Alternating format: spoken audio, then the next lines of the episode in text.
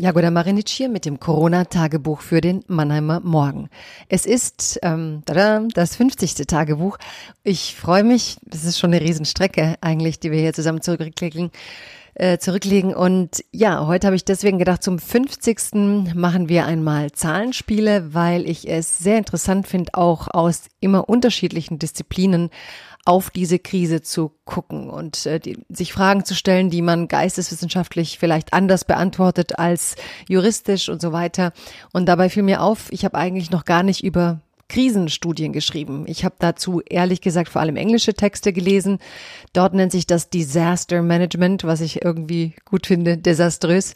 Und so geht es heute um die Art und Weise, wie Menschen, die sich mit Krisen beruflich befassen, mit dem Studieren von Krisen, die also über Hurricanes forschen, über alle Situationen, die Menschen eben in extreme Bedingungen bringen, ähm, die sowohl die Studien als auch das Managen der Menschen während solchen Krisen präsentieren. Also ich finde das ein hochspannendes Feld und und darum geht's in der heutigen Kolumne.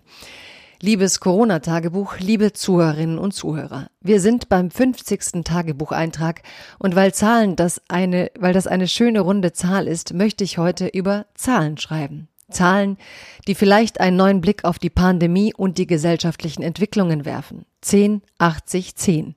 Diese Zahlenkombination findet man häufig im Bereich des Managements, aber sie wird auch im Bereich der Katastrophenstudien verwendet, ein Modell, mit dem man unterschiedliche Dynamiken in Krisenzeiten erklären kann.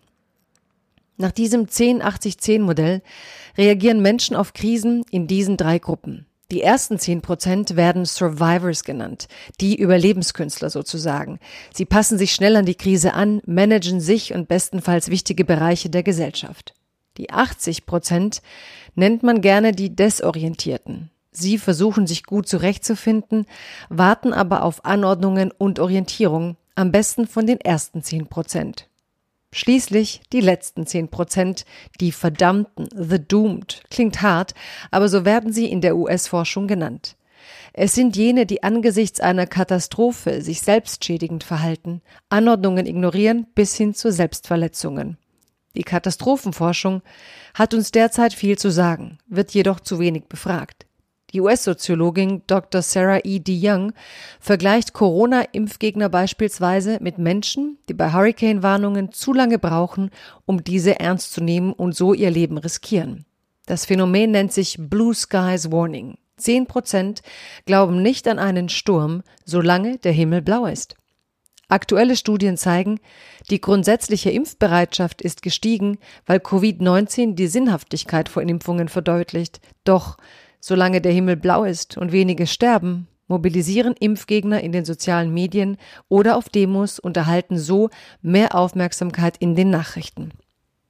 Katastrophenstudien bringen die vielen überdrehten Debatten zurück auf den Boden. Die Menschheit hat schon vieles gesehen und auch eine Pandemie ist nichts Unvergleichbares. Es wird, solange das alles dauert, zehn Prozent geben, die es statistisch nicht schaffen werden, gut in Anführungsstrichen durch diese Krise zu kommen. Das wären in Deutschland acht Millionen Menschen.